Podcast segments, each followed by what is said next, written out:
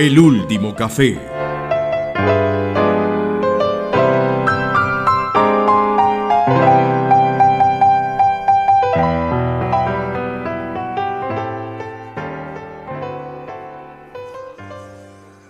Hola, hola Mario. ¿Cómo estás? Qué bueno volver a verte.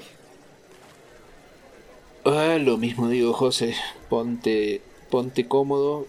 Si es que hay forma de ponerse cómodo, porque lo único que hay es una silla, esta mesa. O sea, siéntate. Que es lo que corresponde. Dos comodidades siempre, ¿no? Una es la comodidad física y otra es la comodidad ya Mm. un poquito más hablando de cosas invisibles, ¿cierto? Pero mira que a vos que te gusta jugar, jugar con las palabras, esa frase, ¿no? De ponte cómodo. Ajá. E- Ese como diciendo, te doy la opción. Pon- mejor ponte cómodo. O sea, un- hay dos, dos- hay dos posibilidades. Incómodo o cómodo. Más bien ponte, o sea, toma la decisión y ponte cómodo. No vayas a no, vayas a no ponerte Y cómodo. es imperativo además, y ¿no? tenés una silla nada Es más. imperativo. sí, como un imperativo. No tenés opción, Sí, o sea, sí. te pones cómodo o, o no te pones. Porque en realidad vos lo estás diciendo, fíjate cómo, cómo te vas a poner cómodo siendo que tenés esta silla nada más. O sea, hacer lo que puedas, digamos, básicamente. Pero la otra ya estaba yo, desde la entrada ya estaba cómodo porque el ambiente, la compañía, el café, Claro. la- las, las medialunas. Esto no era como ir al, al odontólogo, eh, uno viene con, con ganas. Sí, efectivamente. Y es muy importante que nos pongamos cómodos hoy. Exacto. Bueno, yo creo que siempre nos hemos puesto cómodos, así que no le, no le, no le busquemos. O sea, si, si seguramente en ese cuaderno tenés muchas cosas para resolver, así que para qué no vamos a buscar. Pero no nos pongamos en problema con la comodidad de esta silla. No, es que te digo que es muy importante ponernos cómodos porque el tema de hoy es incómodo. Ah, no, pues, eh, últimamente, o sea, con esos prólogos que te traes, El- a ver, los prólogos, el problema, el problema mío siempre son los epílogos porque los prólogos los traigo, pero los, los epílogos, la, la falta de epílogos. sí, efectivamente. Eh, y hay veces hasta queda difícil hacer el, el cierre como tal de tantas cosas por las que pasamos y por las que andamos. Pues Ad- adelante, me arriesgaré una vez más. Sí, y que, y que conste que te, que conste que te, que te, que te alerté, ¿cierto? Sobre la incomodidad del tema como tal. Em, tenemos también riesgo de que este tema nos perturbe un poco el sueño, un poco la paz mental. Pero vos verás, vos me dirás si nos arriesgamos ya después de estos dos añadidos. Me preocupo porque normalmente pasa eso, uno no se queda en paz, no duerme y nunca haces esa advertencia, así que esto viene complicado ahí. Y esto viene complicado, temas delicadito.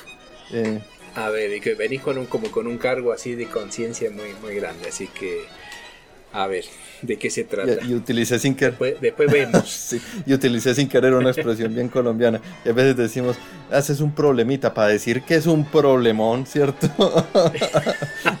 ah, no, si le metiste el diminutivo. Ahí te dije, es un tema este, delicadito. Ahora sí me preocupo. sí, delicadito, claro. Efectivamente. A ver. Entonces, pues mira, te voy a, a empezar a, a contar con una pues, experiencia personal de mi vida profesional. ¿cierto? Entonces, una experiencia profesional, técnicamente hablando. Em, decimos nosotros en el medio de los físicos, eh, de la profesión, pues como físicos, que nosotros con nuestra formación tenemos la capacidad o la posibilidad, ¿cierto?, de eh, modelar problemas más allá de lo que, de, lo que nos ocupa como físicos, estrictamente hablando. Em, ¿Por qué es eso? Pues muchas veces se dice que nosotros precisamente en nuestra formación eh, aprendemos cosas que nos llevan hacia allá, ¿cierto? Como la modelación matemática, ¿cierto? Eh, la descripción de los fenómenos, cosas así por el estilo, es, hacen parte muy, muy, muy, de forma muy central de nuestra formación como físicos. Entonces, en realidad, em, en nuestra área, en, en el área en la que yo hice mi doctorado en física de partículas, con el pasar de los años, cada día se ven más y más eh, profesionales de la física, doctores en física de partículas, eh, que terminan yéndose a trabajar a otras áreas, ¿cierto? Entonces, una que, que, empezó como con ese boom fue el área financiera, ¿cierto? Muy matemático el asunto, la modelación de los mercados, etcétera, etcétera, y de allá fue hacia donde se fue mucho, mucha gente. Eso tuvo su boom, ¿cierto? De hecho, se, hasta se saturó el mercado de, eh, laboral de físicos de partículas en el, en el, mundo financiero y ya ahorita hablamos de análisis de datos, hablamos de un montón de, un montón de cosas en las que nosotros nos aplicamos. Te cuento esta experiencia profesional porque precisamente dentro de... Yo no me fui para allá, ¿cierto? Pero en mi práctica universitaria como docente y como investigador he tenido el privilegio de poder aplicar mis poquitos conocimientos de todo en la vida en otra área, ¿cierto? En esa otra área eh, tuve esa oportunidad, y repito, privilegio, de poder hacer un análisis de datos de un fenómeno social de Colombia, específicamente. Ese fenómeno social es un fenómeno bastante incómodo. Es un fenómeno puramente social y que marca, es, si marca, pues una de las características principales, principales del conflicto armado colombiano. Esa característica, ese evento, llamémoslo así, o esa forma de proceder dentro del conflicto, es lo que llamamos los desaparecidos. Eso pasa en todos los conflictos, ¿cierto? Es como decir las violaciones, en todos los conflictos pasan, hay, hay bueno, no, me voy a arriesgar tampoco a decir todos, pero hasta donde yo conozco de la estadística, pues los conflictos eh, sociales, y sobre todo los que tienen que ver, perdón, conflictos armados, por no decir conflictos sociales, conflictos armados, siempre hay violaciones, ¿cierto? Violaciones a mujeres, típicamente. Eh, este es otro que ocurre también, ¿cierto? Pero en Colombia ocurre especialmente. Los desaparecidos se cuentan por miles, ¿cierto? Por muchos, muchos miles. Y entonces, pues, es una de las cosas, uno de los, ¿cómo decirlo? Uno de los fenómenos que hay que estudiar para poder entender, si uno quiere entender obviamente, más de fondo, el conflicto colombiano y adicionalmente el efecto que tiene el conflicto colombiano sobre la sociedad colombiana en general.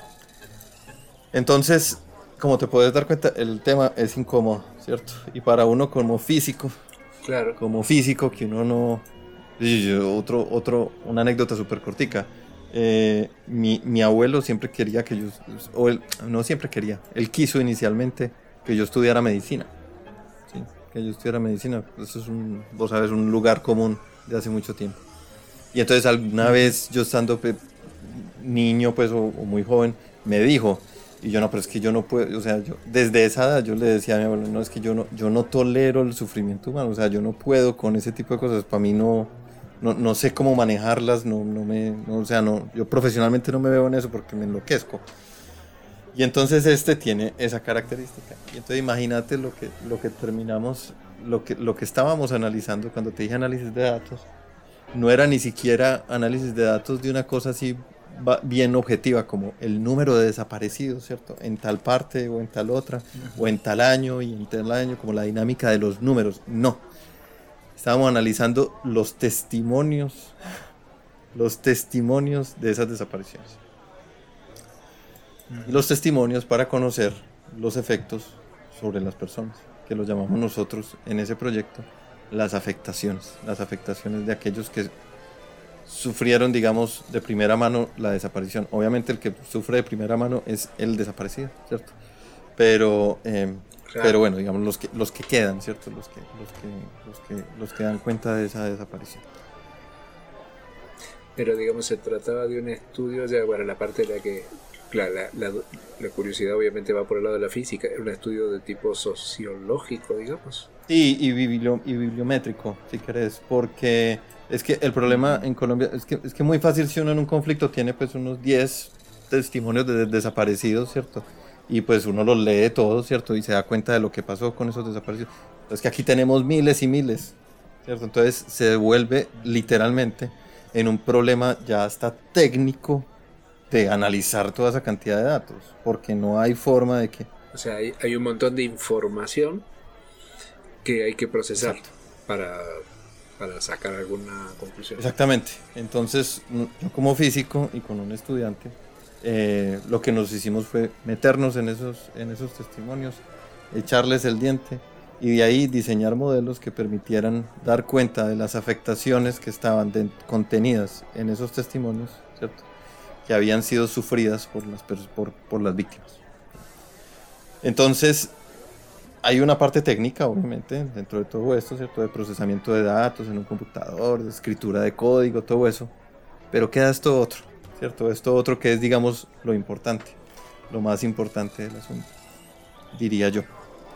Y el resultado final tiene que ver con eso, ¿cierto? Entonces, por decirte el resultado final, lo que nos dimos cuenta precisamente era que la mayor afectación de todas las víctimas era de orden psicológico. Era completamente de orden psicológico. Uno podría pensar que, hombre, si desaparece la gente puede ser de pronto de carácter económico, ¿cierto? Eh, pongamos el, el, ejemplo en el, que, en el que la mayoría de desaparecidos son... Eh, todo esto ocurre mucho en el campo, ¿cierto? Entonces, ocurrió mucho en el campo, en las ciudades también, pero muy, muy buena parte en el campo donde se ha desarrollado la gran mayoría del conflicto armado colombiano. Entonces, si vos te pones a pensar, muchos de los desaparecidos eran hombres, ¿cierto? Entonces, uno podría pensar desde esa perspectiva, hombre, tal vez económicamente haya un impacto muy grande porque se están llevando a los hombres cabezas de familia, ¿cierto? Entonces ya no tienen sustento, etcétera, etcétera. No, lo que vimos fue que la mayor parte de, la afectación, o sea, muy, muy mayoritariamente, son de, de, orden psicológico. Y si entramos a describir, pues ya cuáles, entonces está el, eh, ansiedad, depresión, dolor, ¿cierto? Un montón de cosas que se desprenden psicológicamente eh, para las víctimas a partir de ahí. Esta es la parte más tenaz, ¿cierto? Esta es la parte más tenaz cuando uno ya se da cuenta de eso y uno va a evidenciar dentro de los testimonios esas cosas. ¿Y hacia qué voy? ¿Hacia qué voy? Esto no, no lo traje simplemente por, por, torturarte, así parezca. Eh, no, no, eh, que no sé qué, qué, voy a poder opinar, ¿cierto? Em, que este es uno, un caso en que había algo que era visible y se volvió invisible. Había algo que era visible y se volvió invisible. Y de hecho me llama muchísimo la atención de desaparecido. Desaparecido, el que ya no aparece, ¿cierto? El que ya no aparece. Em, es decir, como que antes aparecía en el trabajo, ¿cierto? Y aparecía en su casa, y aparecía en el parque, aparecía en la iglesia. Y de un momento a otro dejó de desaparecer. Dejó de aparecer, perdón. Dejó de aparecer y se convirtió en desaparecido. ¿Cómo hago yo, aquí ya poniéndome en el papel de la víctima? Imagínate el caso en el que llegan, entran, queman el ranchito, ¿cierto? Se llevan al, tipo, a la, a, la, a la, mujer le toca irse con los hijos. Eh, ¿Cómo hago yo para que me crean que yo tenía un esposo? ¿Cierto? Lo único que quedan son palabras. Eh, eh, el que está, el que, el que va a seguir haciendo aquí medio poético el asunto. El que antes era aparecido, desapareció y no dejó rastro, lo desaparecieron. No dejó rastro alguno, ningún rastro material. O sea, digamos en ese caso en que no quedó ni el machete, no quedaron las botas, no quedó la. quedaron fotos, no quedaron documentos, no quedó nada. Solo quedan las palabras. Solo quedan las palabras y los recuerdos pues de, obviamente las personas que lo conocieron. Em, ¿Cómo evidencia uno eso? ¿cierto? ¿Cómo hace uno para poder... Cómo, yo, una cosa es ponerme en el papel de la víctima, ¿cierto? ¿Cómo, le, ¿Cómo convenzo yo a alguien?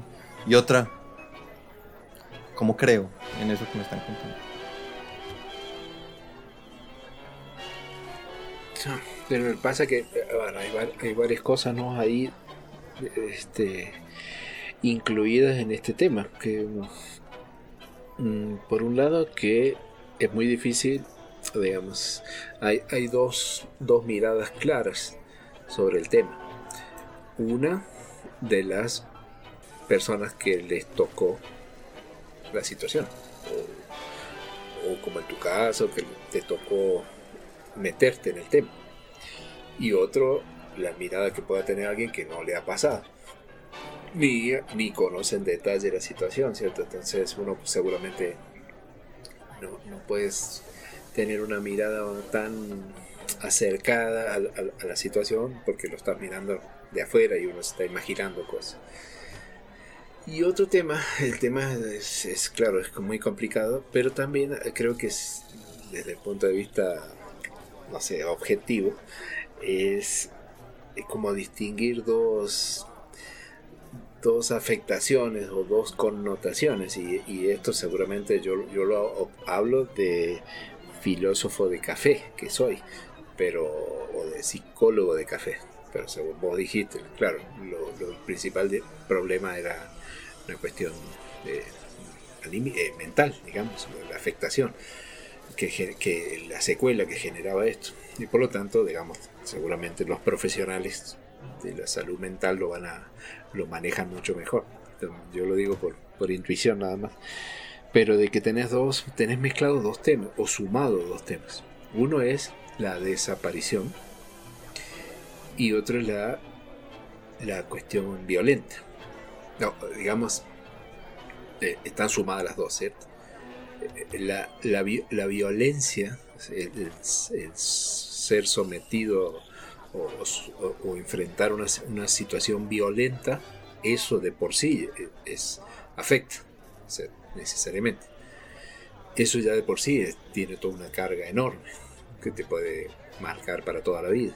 No, no en lo físico, sino, no solo en lo físico, sino en lo, en lo mental.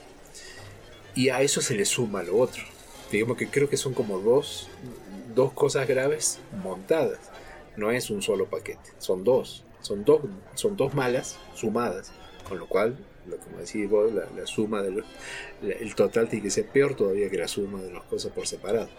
Porque estoy pensando en el caso en el que no pongamos esta situación de violencia donde la palabra violencia en el sentido de que alguien violenta, hay alguien que ha violentado, viola el espacio de otra persona, violación, se, ultraja, se, invade, sino los casos de un accidente,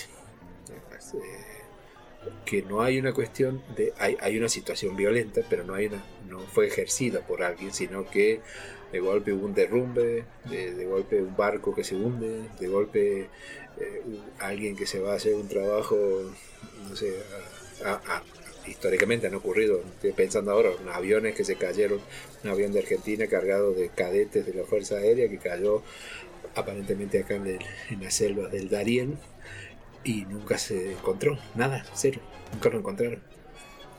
Entonces, en ese caso, digamos, siempre son situaciones violentas, hay una desaparición. No es que se fumó, no es que se, no sé, se convirtió en una flor. Hay una situación violenta, seguramente hay una muerte, finalmente.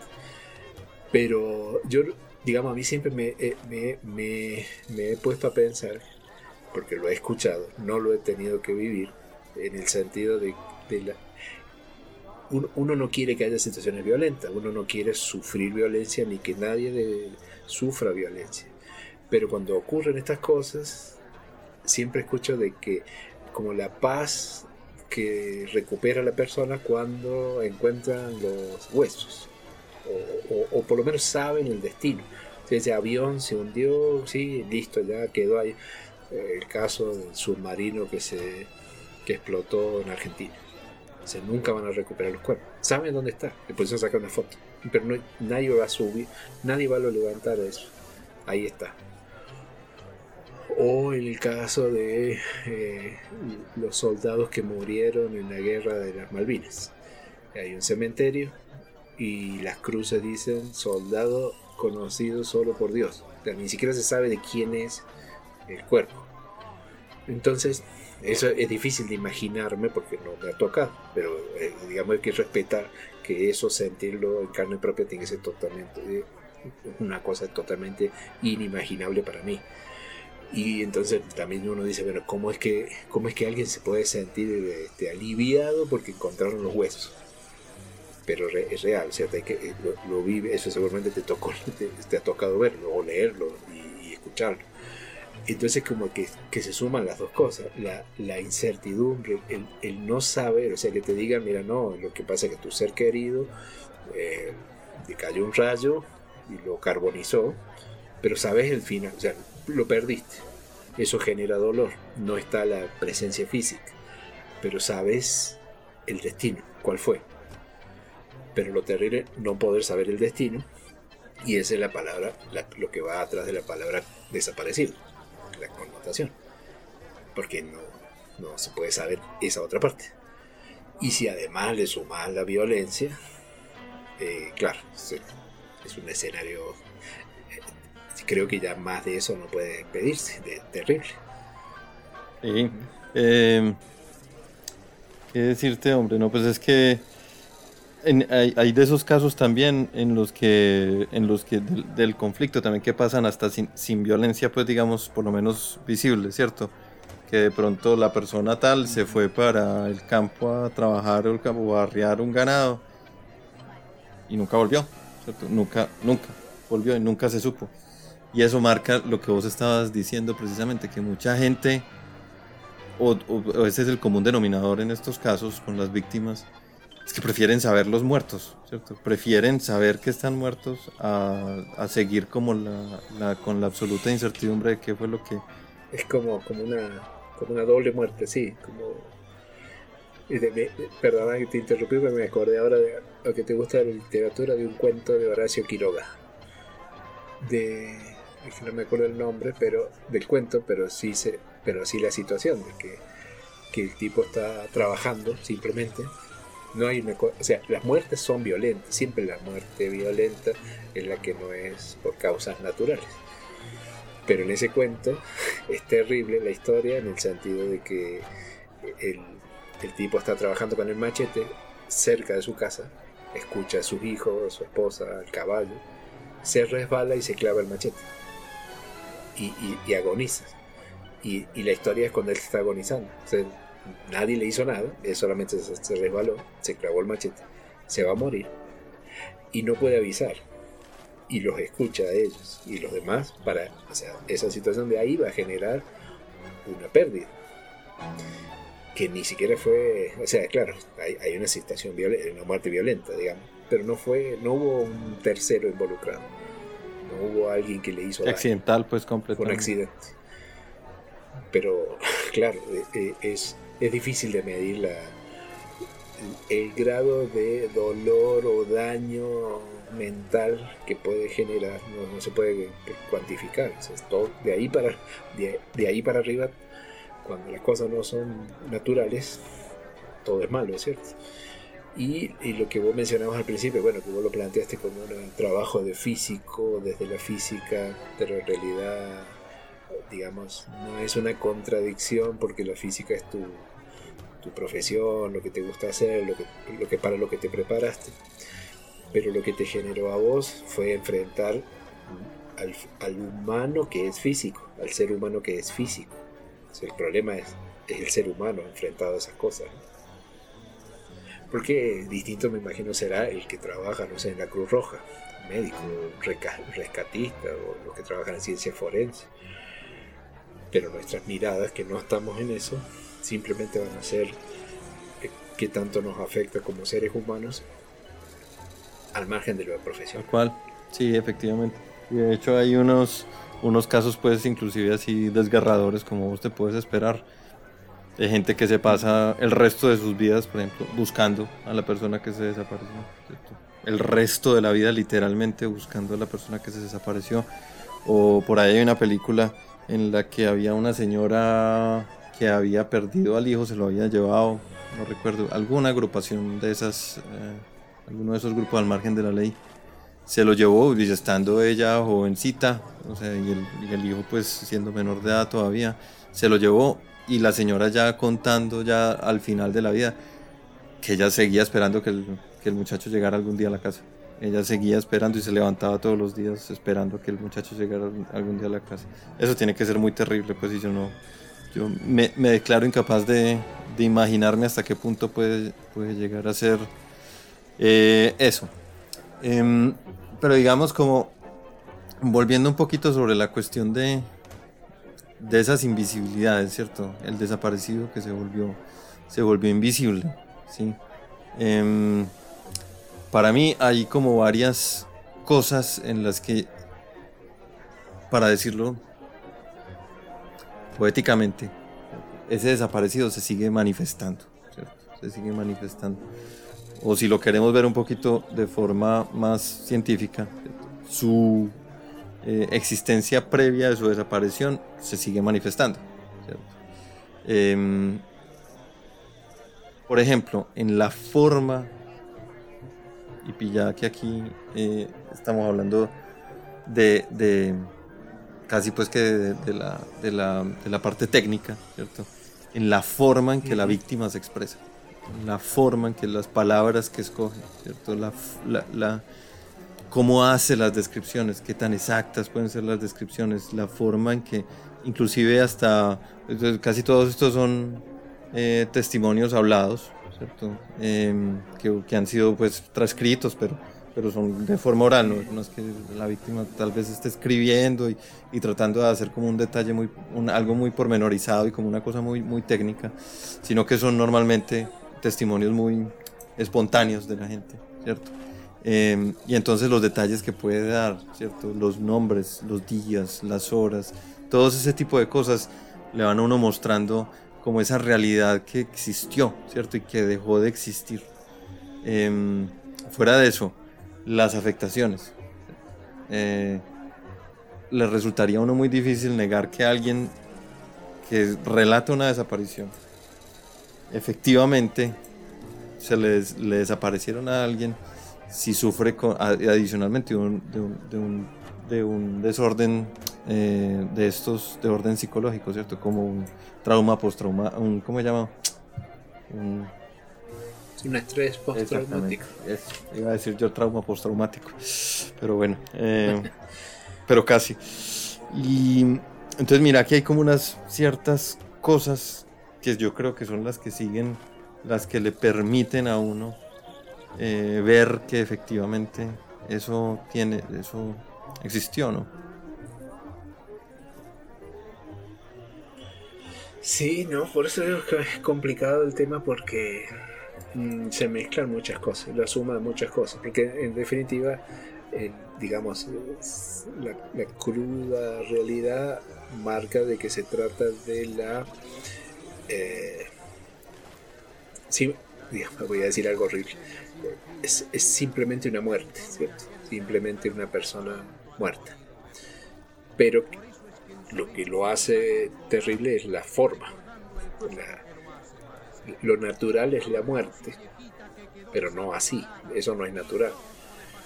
Y ante, digamos, como para poner un, patrón para calibrar esto, es decir, la presencia de la muerte, de un ser querido, ahí, ahí sí estamos todos en las mismas condiciones. Y ante esa situación, también cada uno de nosotros reacciona de manera distinta, le afectará de manera distinta. Estoy hablando de una cosa natural. Eh, eh, entonces, bueno, sí, en eso sí ya cada uno tiene sus propias vivencias, experiencias. En mi caso particular, en mi caso, este, eh, siempre me llamó la atención un familiar cercano que tengo que perdió bueno, una, tía que perdió a su hija por una enfermedad muy joven. Y, ver que otras personas también de la familia habían sufrido pérdidas, pero ella en particular nunca lo, nunca lo superó. ahí no hay una cuestión, hay una certeza, porque se sabía, se murió, pero el, el sufrimiento fue hasta el día de hoy, es por, o sea, no hay una cosa de decir, no, no hizo duelo, no superó, una cosa, o sea, una curiosidad. Y, y es un tema que también me, claro, me, me, me, llama la atención y me, porque me afecto y me, también forma parte de, mí, de mis sentimientos en este momento. Eh, justamente de, me, hoy justamente venía pensando en la qué, es el duelo, o sea, qué significa el duelo. Entonces tenía curiosidad de saber, porque es una palabra que se usa mucho, ¿no? Tenés que hacer el duelo, te sentís mal, pero el duelo qué es? Eh, sufrir, llorar, eh, ¿qué, es el duelo? Porque eh, en el caso mío, o sea, cuando uno dice, no, es que estás, tenés que, hay que, está haciendo el duelo, o ya hice el duelo, como si fuera una cuarentena de una enfermedad. Pero, ¿cómo me doy cuenta que, que ese duelo ya se hizo o, estoy en él cuando, por ejemplo, en el caso mío, aprovecho y te lo cuento, eh, yo lo que sufro son de recuerdos, o sea, me, me, duele el recuerdo, no la pérdida. Eh, eh, digamos, el, recordar me hace doler, como que uno acepta la pérdida, pero no le es indiferente el recuerdo. Entonces para mí digo, bueno, si ese es el, la calibración, el cero, y, es tan complicado, de ahí para arriba, o en este caso sería de ahí para abajo, todo puede ser peor y peor y peor, porque es eso más lo que vos me vas contando, ¿cierto? Más lo inesperado, lo violento, lo, injusto, eh, lo desigual, y encima con la cereza de decir con lo, lo incierto, con el desconocimiento. Entonces ya es una cadena enorme, es un lastre. La, la primera carga es, complicada, pero a esa carga es como que le va sumando lastres y lastres y lastres y eso es lo que le, seguramente les toca pasar a esa gente. Y de hecho ahí me diste eh, pie para rematar precisamente con lo que me parece más interesante desde mi perspectiva, desde mi curiosidad científica sobre cómo entendemos o cómo vivimos el mundo los seres humanos. Porque yo creo que precisamente la cuestión de los desaparecidos no es la muerte. No es la muerte. Una de las cosas que ellos expresan muy eh, reiteradamente es que dicen, por ejemplo, que es que yo no he podido hacer mi duelo. Yo necesito verlo muerto, necesito saber que se murió para poder hacer mi duelo. Y mira que hay dos cosas que están, dos cosas invisibles que están jugando, que son contradictorias en la forma en que actuamos nosotros como humanos ante un evento que genera dos cosas invisibles y nosotros ante las dos reaccionamos de forma distinta y completamente contraria. Esto es lo que más curiosidad me causa desde el punto de vista científico. La primera es que estamos absolutamente seguros de que la persona desapareció. Tenemos evidencia al respecto, ¿cierto? ¿Cuál evidencia? Pues porque dejó de, dejó de aparecer. no, está, ¿cierto? Y yo sé que estuvo. Y además yo sé que estuvo. Yo viví con esa persona, lo conocí, hablé, jugué, pues lo que quieras, ¿cierto? Entonces tengo los recuerdos adicionalmente. Y hasta cosas físicas, ¿cierto? Hasta fotos, etcétera, etcétera. Te puse el caso ahorita de la señora. Aquí está la otra cosa invisible. Probablemente esté muerto, pero puedo resistirme completamente, o sea, ferozmente a ese hecho. A que lo más probable, así uno diga, veas que la probabilidad de que esté muerto, después de 50 años de esperarlo, ¿cierto? Es 99.99999%. Esa es otra cosa invisible, ¿cierto? La, cosa de que muy probablemente la persona que desapareció ya no esté viva. Y sin embargo, puede pasar el tiempo. Puede que en mis búsquedas de esa persona donde yo vaya al área se vio que mataron gente hasta para un berraco, ¿cierto? Que lo más probable es que lo hayan matado. Que mataban a todos los de una corriente política, ¿sí o no? Y él, y él, la persona que yo estoy buscando era esa corriente política, o sea que lo más probable es que lo hayan matado. Puedo tener todas esas evidencias indirectas y aún así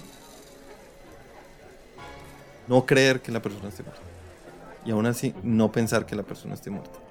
Y resistirme con todas las, con todas las fuerzas a eso. Sí, yo creo que eso también es...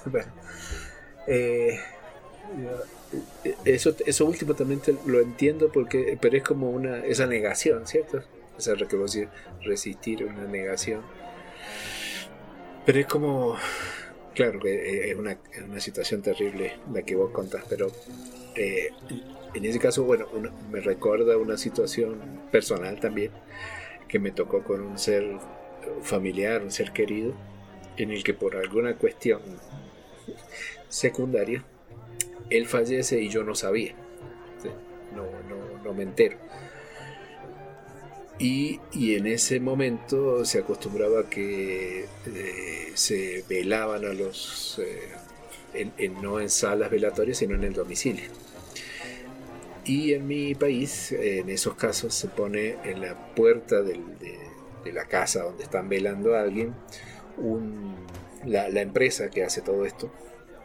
Hay como una, no sé cómo decirlo, una cosa metálica, una copa así grande en la puerta eso da, a cualquiera que pase se da cuenta que ahí adentro está ocurriendo esto.